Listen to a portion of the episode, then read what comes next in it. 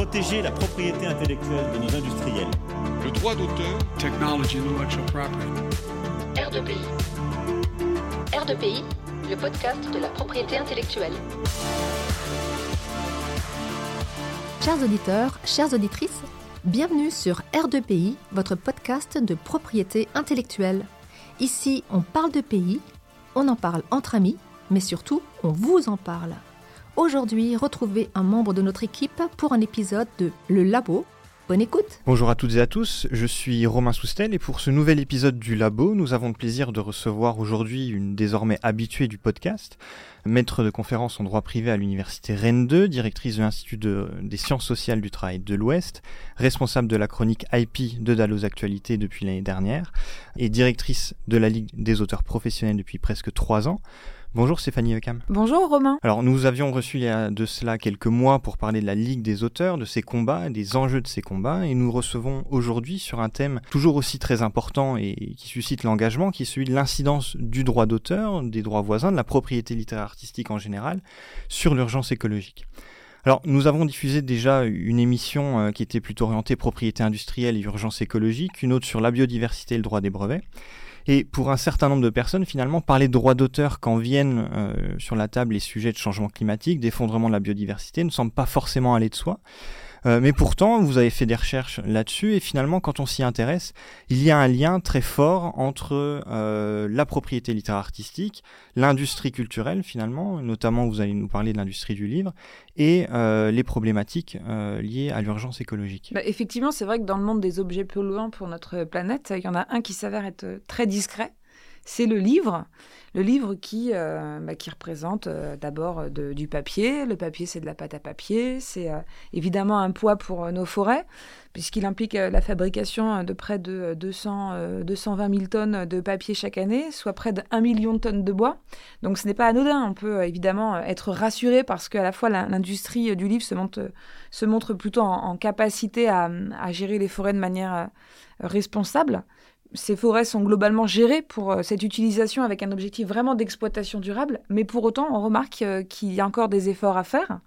Euh, en 2021, par exemple, 98% du papier acheté par les éditeurs interrogés a été certifié, donc euh, avec euh, justement cette recherche de certification pour voir si les forêts sont bien gérées, si les entreprises euh, sont évidemment inscrites dans un processus éco-responsable. Et pour comparer, en fait, en 2013, ce taux était quand même de 88%. Donc il y a une augmentation et c'est quand même plutôt positif, mais tout n'est pas parfait. Donc il y a un coût environnemental lié à la fabrication du livre il y a aussi, j'imagine, un coût environnemental lié à, son transport, mais au niveau de la fabrication, vous avez trouvé euh, que, euh, en effet, il y avait des, forêts qui étaient surexploitées. Ça entraînait une, forcément une perte de biodiversité et euh, des fois certains bois rares dans certains États assez forestiers finalement qui étaient mis en danger. Voilà, exactement. C'est vrai qu'il y a certains rapports passionnants sur le sujet qui, pointent, en, dépit d'un constat plutôt positif, parfois un manque de transparence et Concrètement, on voit que euh, bah, certains bois, par exemple, viennent de Scandinavie, d'Europe de l'Est et parfois du Brésil. Donc euh, nécessairement, c'est pas neutre en matière d'empreinte. Et puis, euh, on a eu à une époque à s'interroger sur la protection de certains bois qui étaient menacés. Je pense notamment au, ramin et qui avait donné lieu d'ailleurs à une exploitation qui avait ensuite été boycottée puisque justement l'objectif était bah, d'essayer de faire changer ces pratiques. Donc, on voit quand même une réaction aussi des lecteurs très très à la recherche des meilleures fabrications pour euh, le respect de notre planète. Donc c'est vrai que c'est quand même pris en considération par euh, par les, industriels du livre. Et puis à côté, il y a effectivement ces bois qui proviennent parfois du Brésil, d'Amérique du Sud et qui posent d'autres problèmes puisque ce sont des forêts d'eucalyptus souvent ou de pins qui sont en monoculture et on le sait, euh, sur des très grandes surfaces, il y a toujours cette question de l'impact sur la biodiversité. Donc euh, évidemment, euh, peut-être que le lecteur peut vérifier d'abord si le livre est labellisé. Ça peut déjà être un engagement très très fort même si on est rassuré sur une gestion globalement satisfaisante par les industriels du livre. Et sur la fabrication du livre, j'imagine que aujourd'hui, alors il y a peut-être une tendance à réindustrialiser euh, en France la fabrication de certains livres, mais euh, j'imagine que depuis de nombreuses années, tous les livres qui, arrivent par, euh, par transport euh, dans nos librairies ne sont pas fabriqués dans l'imprimerie du coin. Alors c'est vrai que c'est un autre sujet, enfin qui évidemment euh, va directement euh, avec les questions qu'on vient de se poser. Le livre jeunesse, par exemple, est souvent lié à des processus de fabrication délocalisés. Il faut savoir qu'on a à peu près 25 à 30 des titres qui sont imprimés en Asie, principalement en Chine. Et globalement, c'est pour des raisons qui sont assez inquiétantes. C'est parce qu'on aurait perdu la maîtrise de certaines techniques. Alors, euh, notamment euh, euh, ces, livres pop-up, vous voyez, qui sont animés, les livres animés avec des puces sonores, avec les petites chansons qu'on ajoute à côté des images, et puis globalement, tous les livres cartonnés pour les petits. Enfin, rien que par exemple sur les, livres animés avec les puces sonores, c'est 80% de la fabrication de ces livres qu'on ne peut pas être en mesure de faire en France. Donc, ça, ça, ça nécessite évidemment des interrogations parce que on se dit pourquoi est-ce qu'on a perdu ses compétences Alors sans doute, il y a aussi notre raison. On n'est pas dupe, c'est euh, au-delà de la compétence perdue, je pense que c'est surtout le coût de fabrication qui doit sans doute être imbattable parce que justement, euh, il y a toutes ces problématiques de distorsion de marché. Enfin, en tout cas, ça nous invite collectivement à réfléchir à la manière de, euh, voilà, de procéder à des fabrications localisées, relocaliser les fabrications de ces livres. Alors toujours sur le, sur le coût environnemental carbone finalement du livre, on a un coût important euh, lors de la fabrication, certes, et on a aussi un coût important lors du transport, on en a rapidement parlé. Oui, c'est vrai qu'il y, a le livre numérique qui fait de plus en plus euh, sa place, qui prend de plus en plus de place, le livre audio aussi qui devient un petit peu le chouchou là, euh, depuis la crise Covid, semble-t-il, il est voué à une, belle carrière. En tout état de cause, le livre est imprimé et le livre, bah, c'est aussi des camions parce qu'il faut bien enfin, il reste quand même le, mode de, on, accède à l'œuvre surtout par le livre imprimé, et donc le livre c'est pas que du papier, c'est aussi des camions, et c'est beaucoup de camions. Et d'ailleurs toute la filière du livre le sait, hein, c'est qu'il y a beaucoup de transport par voie de camion. Les camions se déplacent continuellement. Alors euh, ça part des entrepôts des distributeurs pour aller chez les libraires, les grandes surfaces, euh, et puis euh, ensuite ça arrive évidemment très fréquemment que ça fasse le chemin inverse, que du libraire ça retourne au distributeur, puisque euh, il y a chaque année plus de 20% de livres qui font l'objet d'un retour. On pourra y revenir, mais en gros, euh, parmi tous ces livres qui reviennent, il y a ceux qui repartent par voie de camion et qui vont directement être envoyés au pilon pour être détruits. Et puis il y a ceux qui vont être stockés euh, dans des entrepôts en attendant d'avoir peut-être un autre destin. C'est en tout cas, en résumé, beaucoup, beaucoup, beaucoup de transport. Et c'est évidemment une, une deuxième, je dirais, source de. Enfin, c'est une deuxième empreinte forte en matière écologique. Euh, parce qu'il n'y a pas que la pâte à papier, il y a aussi les camions. Et donc, vous avez parlé de destruction de mise au pilon, et la destruction, finalement, en propriété intellectuelle, c'est quelque chose qu'on connaît. On a la destruction de produits contrefaisants en droit des marques, en droit des brevets, en droit des dessins et modèles. Euh, est-ce que vous pouvez nous en dire un petit peu plus sur cette mise au pilon? Qu'est-ce que c'est et qu'est-ce que ça implique pour euh, cette urgence écologique? Alors, la mise au pilon, déjà, c'est une pratique qui a tendance quand même aujourd'hui à être à l'origine de beaucoup de questionnements. C'est-à-dire qu'autant il y a une époque où sans doute c'était quelque chose de systématique, presque de systémique au point qu'on n'interrogeait pas la pratique. Là, depuis quand même quelques années, on se dit, voilà, est-ce que c'est normal? Est-ce que c'est normal que chaque année, euh, on a entre 50 et 55 millions de livres neufs qui euh, sont directement envoyés euh, à la destruction. Est-ce que c'est normal que ça représente la moitié des invendus? Alors ça fait pratiquement 130 millions de livres qui ont été fabriqués pour rien, ça interroge. Euh, je sais que, euh, enfin, Editis a sorti un chiffre euh, en toute transparence, c'est 100 000 tonnes de CO2 qui sont l'équivalent de la production de 6 millions de téléphones portables. Donc, le livre n'est pas, enfin, peut-être en tout cas qu'il y a encore un effort à faire sur la gestion du livre, puisque même si Parfois, il faut bien le dire, le pilon a aussi une, presque une destinée euh, obligatoire. C'est-à-dire que on peut prendre un exemple très concret. Euh, je prends tout le temps les livres scolaires comme exemple, mais euh, c'est vrai que bah, les programmes ils changent quoi. Donc et évidemment avec les programmes, les livres sont réédités. Et donc, les précédentes éditions, elles sont retournées et elles sont souvent mises au pilon, quoi. Elles sont mises au pilon. Alors, euh, on pourrait trouver un intérêt à garder euh, les vieux livres de euh, français qu'on avait quand on était un étudiant, enfin, je sais pas, lycéen en, 92, mais ça, finalement, ça, ça a un intérêt pour l'histoire, mais on va pas en garder des, tonnes et des tonnes. Donc, on comprend qu'il y ait cette nécessité de destruction. et puis, au fond, c'est un peu la même chose. On, on retrouve, vous voyez, les codes juridiques, enfin chaque année, on a un nouveau code qui revient parce qu'il euh, il change, euh, même si euh, beaucoup de contenu reste identique à la, aux versions précédentes, chaque année, il faut, il faut changer ces codes juridiques, même si maintenant ils sont en ligne, on a encore... on, on est encore content d'avoir son code papier avec nous. Et c'est pas puis- des livres de juste 20 pages. Ou Et puis c'est 60 pas, pages. voilà, on a juste à prendre euh, les- tous les codes avec lesquels on travaille au quotidien, euh, le code civil, le code de la propriété intellectuelle, c'est en plus assez lourd, enfin avec des couvertures souvent en cuir. Enfin bon, j'imagine qu'il y a de la- une gestion de déchets qui n'est pas, euh, enfin simple à, à- à réaliser. On pourrait même dire que l'inflation législative, finalement, a un impact très sérieux sur euh, l'urgence écologique Ah, par la surproduction de code. on pourrait peut-être dire ça en effet. Ça pourrait peut-être mobiliser nos parlementaires à, faire moins de, propositions, en tout cas les faire de façon plus, euh, plus pertinente.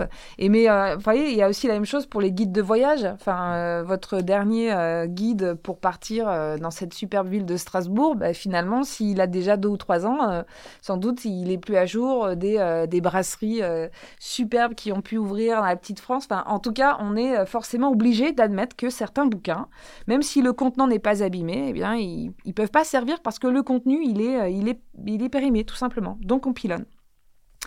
Mais bon, après, euh, voilà, on se rassure aussi sur le fait que les livres pilonnés permettent de fabriquer des cartons ou des journaux. Euh, donc, certes, ça reste quand même une empreinte, mais vous voyez, il y a quand même aussi cette, cette, cette, ce- cette destinée qui, qui est plutôt saluable. Donc il y, a, y a une idée de recyclage derrière, mais on ne reste pas forcément dans l'upcycling vers laquelle il faut de plus en plus tendre, euh, créer des produits euh, plus aboutis à partir de, euh, de, déchets. Et justement, en, en parlant de déchets, il y a une directive de 2008, euh, du 19 novembre 2008, qui est relative aux déchets de l'Union européenne. Et on a no- notamment une, euh, une responsabilité élargie du producteur qui a été introduite euh, par cette directive. Et justement, le considérant 27 de la directive parle d'une responsabilité élargie du producteur euh, qui serait un moyen de soutenir la conception la fabrication de produits selon des procédés qui prennent pleinement en compte et facilement l'utilisation efficace des ressources tout au long du cycle de vie, y compris en matière de réparation, de réemploi, de démontage, de recyclage, sans compromettre la libre circulation des marchandises dans le marché intérieur. Euh, comment est-ce qu'on peut appliquer cette euh, responsabilité élargie du producteur euh, à l'industrie du livre et à, la propriété littéraire artistique? Alors là, vous mettez le doigt sur un sujet très épineux parce que effectivement, cette responsabilité élargie des producteurs, elle oblige les producteurs à, à participer à la gestion des déchets euh, liés à ces mêmes objets. Alors, euh, l'idée, c'est un peu le principe du pollueur-payeur, hein, c'est-à-dire que vous participez financièrement. euh, Enfin, c'est une participation financière qui est versée afin de justement, voilà, prendre en considération cette gestion des articles en fin de vie. Et donc, il se trouve que, eh bien, le livre est exclu du champ de la responsabilité élargie des producteurs. Et en début d'année, les députés de la Commission des affaires culturelles et de l'éducation de l'Assemblée nationale avaient, alors, mais tous, euh, tous bords politiques confondus, étaient euh, pieds, euh, pieds et poings liés contre cette, ce projet d'introduire éventuellement euh, le livre dans ce champ d'application de la REP. Et ils se sont fait vraiment le relais de, ce, de ce point de vue pour séparer le livre du reste de la production humaine. Donc l'idée, c'est une citation qu'on peut reprendre, mais ils disent en gros que la, la presse et le livre ne sont pas des contenants polluants, mais des contenus vertueux sur lesquels nous devons nous appuyer pour ne pas sombrer dans une société où les mots noyés dans un torrent numérique perdraient de leur valeur et de leur sagesse. Alors on voit bien, il y a une approche ici hyper idéaliste euh, qui s'accorde évidemment beaucoup moins avec les revendications qu'on a pu, euh, qu'on pourrait envisager, euh, parce qu'il y a aussi une partie du secteur du livre qui souhaiterait que le livre soit clairement dans ce champ d'application et parce qu'elle est peut-être beaucoup plus soucieuse de l'impact du secteur sur l'environnement. Donc je crois qu'évidemment que moi ce que je vois simplement d'un point de vue euh, en, observant, je me dis, il y a quand même cette sacralisation du livre qui n'y est pas pour rien. On imagine un objet comme ça au service de l'élévation euh, des gens, et donc nécessairement, on, réfléchit euh, un peu autrement. Et peut-être, on pourrait admettre qu'il est quand même, quand il est détruit, il est un déchet comme les autres. Voilà. Alors, on comprend que euh, l'impact environnemental, l'impact carbone du livre est assez important. On l'a vu, le transport, mais également la mise au pilon, la destruction euh, d'objets parfaitement en, bon état, mais qui ne sont, qui n'ont pas été vendus. et est-ce que finalement, est-ce que la responsabilité de cette absence de, vente du livre, elle n'est pas liée au système de fonctionnement des librairies qui ne laisse pas le temps à la marchandise d'être vendue aux consommateurs alors, vous parlez de marchandises et de consommateurs, alors qu'on parle de livres et de lecteurs. Non, non, mais je, réagis euh, avec humour parce que c'est vrai que souvent, quand on voit justement cette sacralisation dont on vient de pointer euh, les effets euh, à l'instant, on voit bien qu'on est toujours mal à l'aise à parler de consommateurs, alors que, bon, soyons clairs, enfin, je veux dire, le livre est effectivement, d'un point de vue, du point de vue du marché, géré comme une autre marchandise, hein, ni plus ni moins. En tout cas, il y a, y a effectivement, en dépit des efforts énergétiques qu'on a vus, euh, c'est toujours une question de voir que, euh, enfin, c'est toujours préoccupant de voir que c'est tout ça pour rester, euh, oui, quelques mois sur les étagères d'une librairie. Et c'est ça qui est sans doute très problématique. Alors, il y a des livres qui vont rester longtemps, euh, parce que, alors, je sais pas, certains livres pratiques peuvent rester peut-être un, peu plus longtemps, euh, certains best-sellers vont évidemment rester euh, aussi sans doute plus longtemps, mais globalement, et c'est tout le modèle économique du livre qui repose sur cette fabrication et qui génère cet impact écologique, qui est à l'origine de finalement un turnover assez incroyable euh, de ces livres au sein des, euh, des points de vente. Quoi. Il y a vraiment, euh, on pourrait presque arriver à la conclusion que le gaspillage, c'est un outil d'ajustement. C'est-à-dire que c'est évidemment, alors beaucoup le disent, hein, je pense notamment à, Pascal Lenoir, qui est président de la commission environnement et fabrication du SNE, et qui dit en, gros que eh bien, si on réduisait le nombre de livres, il y aurait sans doute beaucoup moins de ventes. Comme s'il y avait une corrélation entre, voyez, cette explosion de propositions dans les librairies et les actes d'achat. Euh, est-ce que euh, cette surproduction, elle participe vraiment à la vente du livre? Moi, personnellement, quand je rentre dans une librairie et que je ne m'y retrouve pas au sens où il y a tellement de propositions que je finis par avoir un sentiment de frustration énorme, euh, je me dis, est-ce que ça participe vraiment à... Enfin, il y a vraiment peut-être des efforts à faire en termes d'analyse du comportement de, de l'acheteur. En tout état de cause, c'est un peu le choix la stratégie qui a été adoptée par les plus gros groupes éditoriaux finalement, c'est euh, d'optimiser leurs chances de croiser un succès et de, maintenir leur part de marché. Donc c'est en multipliant le nombre de publications euh, qu'ils considèrent qu'ils vont arriver euh, à croiser justement ce succès et maintenir leur part de marché. Donc est-ce que ce serait pas ça le fond du problème finalement, le, trop plein d'œuvres qui sortent chaque année, ou sinon le trop plein d'œuvres, en tout cas la surproduction d'œuvres papier? Alors évidemment que la surproduction, là je vais mettre ma casquette de directrice générale de la Ligue des auteurs professionnels, parce qu'évidemment, je, le vois, la surproduction, elle précarise trop les auteurs. Euh, elle précarise trop les auteurs parce que si on regarde un petit peu les chiffres, on voit que la surproduction, elle a entraîné un recul de pratiquement 30% des ventes moyennes par titre en 10 ans. Et ça s'accompagne d'une baisse significative de 20% de leur rémunération. Alors que ce soit sous forme d'avance, on va en discuter juste après, ou euh, que ce soit par rapport aux droits d'exploitation qui sont générés par rapport euh, aux ventes des livres. Et donc en tant que directrice générale de la Ligue des auteurs professionnels, évidemment que je ne peux pas dire stop, il faut arrêter d'écrire des livres, puisque la liberté de création, c'est quelque chose de sacré, il faut impérativement la préserver, et si toutes et tous veulent faire un acte créatif, ben, qu'ils le fassent. Il ne faut surtout pas les interdire de le faire. Simplement, on peut questionner euh, l'intérêt à fabriquer 50 euh, livres d'un euh, même type et de le sortir, enfin de sortir ces 50 livres d'un même type en même temps. Vous voyez, je vais prendre juste un exemple qui je trouve assez frappant quand on rentre dans les, dans les relais. Vous savez, ces, ces relais de gare là, et qu'on voit, euh, je sais pas, 110 livres sur le développement personnel pour vous rappeler que si vous n'allez pas bien dans votre vie, c'est sans doute parce que vous ne faites pas une morning routine composée de 50 mouvements de yoga par matin. Enfin, on peut peut-être se questionner sur la gestion, enfin l'intelligence de la gestion dans ces... Euh, non, enfin, parce que tous ces ouvrages sortent en même temps et je ne suis pas convaincue que les modèles économiques de ces ouvrages soient euh, satisfaisants. En tout cas, ça menace la qualité des ouvrages aussi parce que quand les auteurs sont dans des processus euh, de création, euh, on va dire, professionnels, parce que ça fait 15 ans qu'ils travaillent avec des éditeurs euh, qu'ils en font leur métier, que c'est justement parce qu'ils en font leur métier qu'ils sont capables de donner ce niveau de qualité à leurs ouvrages. C'est ça en fait la professionnalisation. Nous, quand on revendique la protection euh, d'un statut euh, professionnel, je veux dire, c'est aussi parce que on sait qu'il y a des ouvrages qui méritent qu'on y passe tout notre temps à la conception, à la réalisation. Euh, et donc, euh, une bande dessinée, ça se fait pas euh, un dimanche sur quatre quand vous avez le temps. Enfin, on, s'y donne pleinement, surtout quand en plus elle s'inscrit dans une série et que vos lecteurs attendent le tome suivant.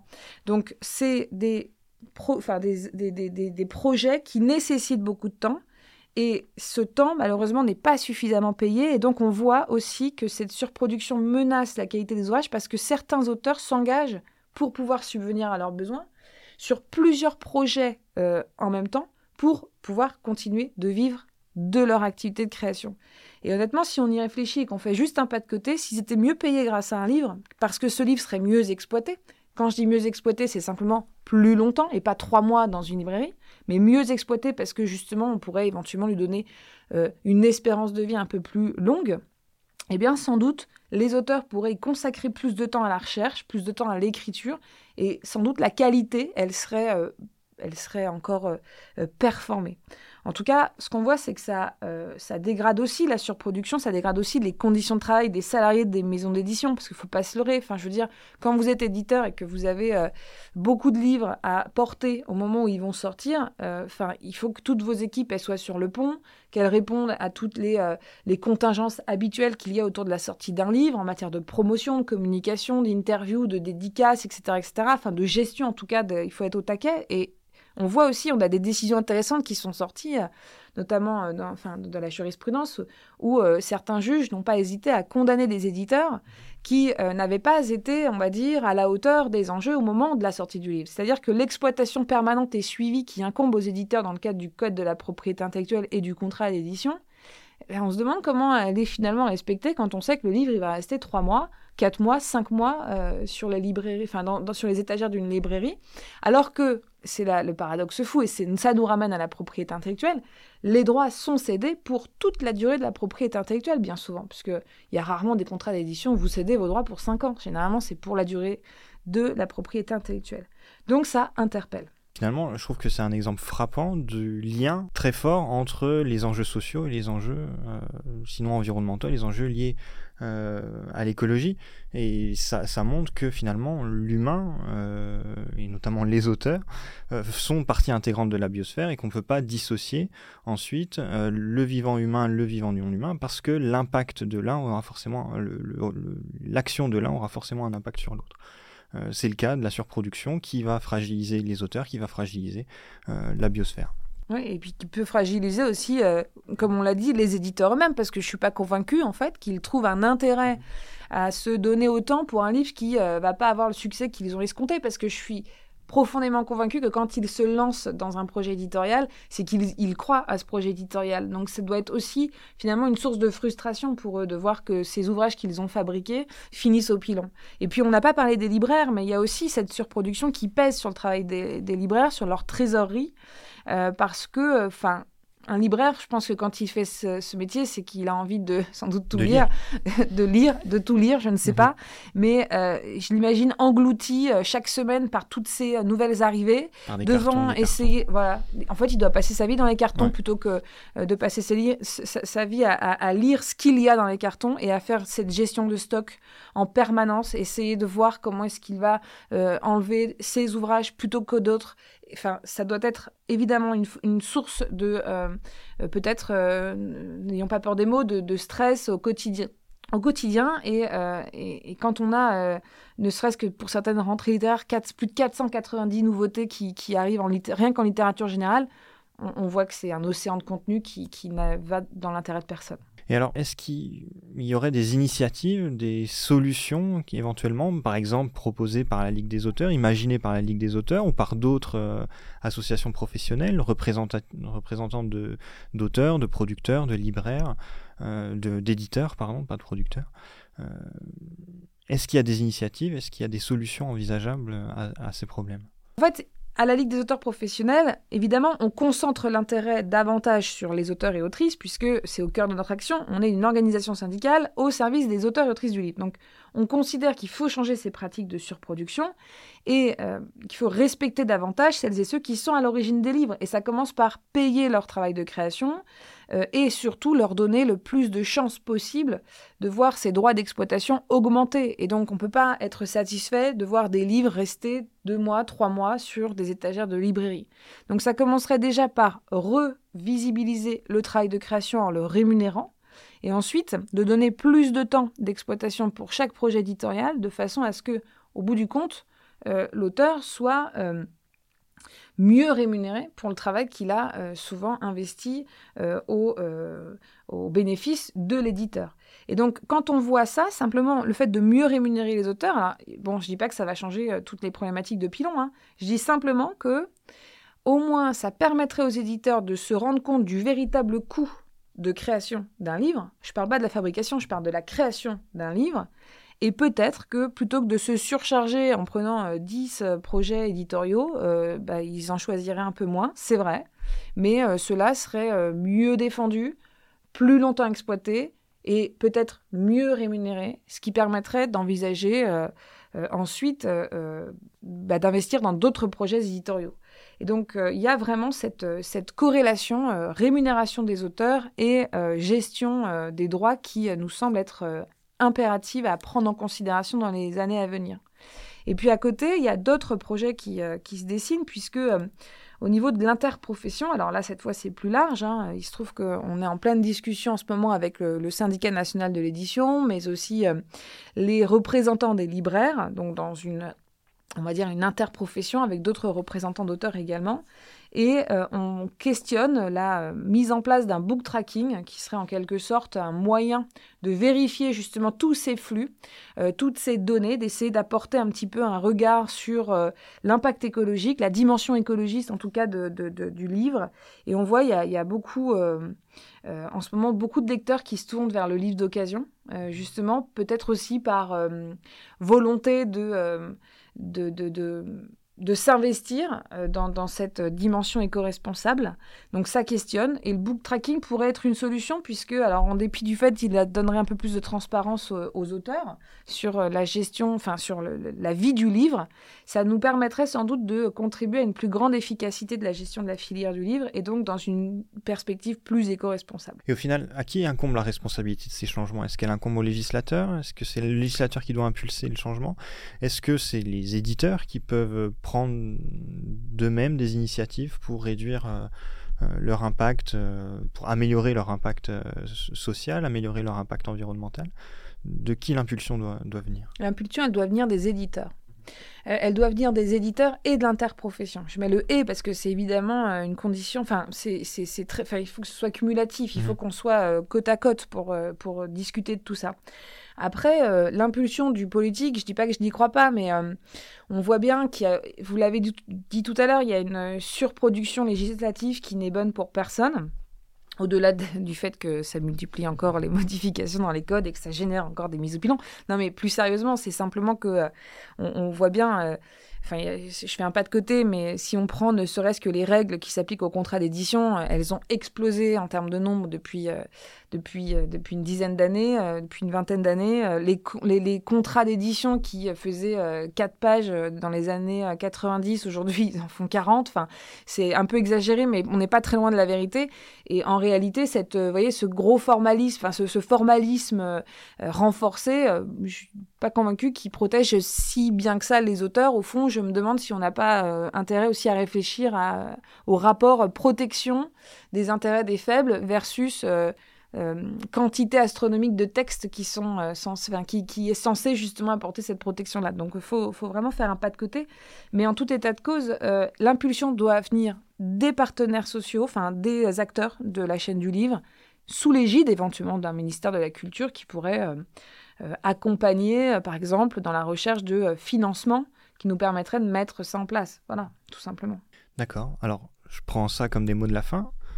Euh, merci beaucoup Stéphanie Lecam pour cette nouvelle vision finalement de l'urgence écologique au, regard de la propriété littéraire artistique, au regard de l'industrie du livre et au plaisir de vous recevoir encore dans le podcast. Merci beaucoup Romain. Au revoir. Au revoir. Merci d'avoir écouté R2PI, un podcast proposé par le CEPI.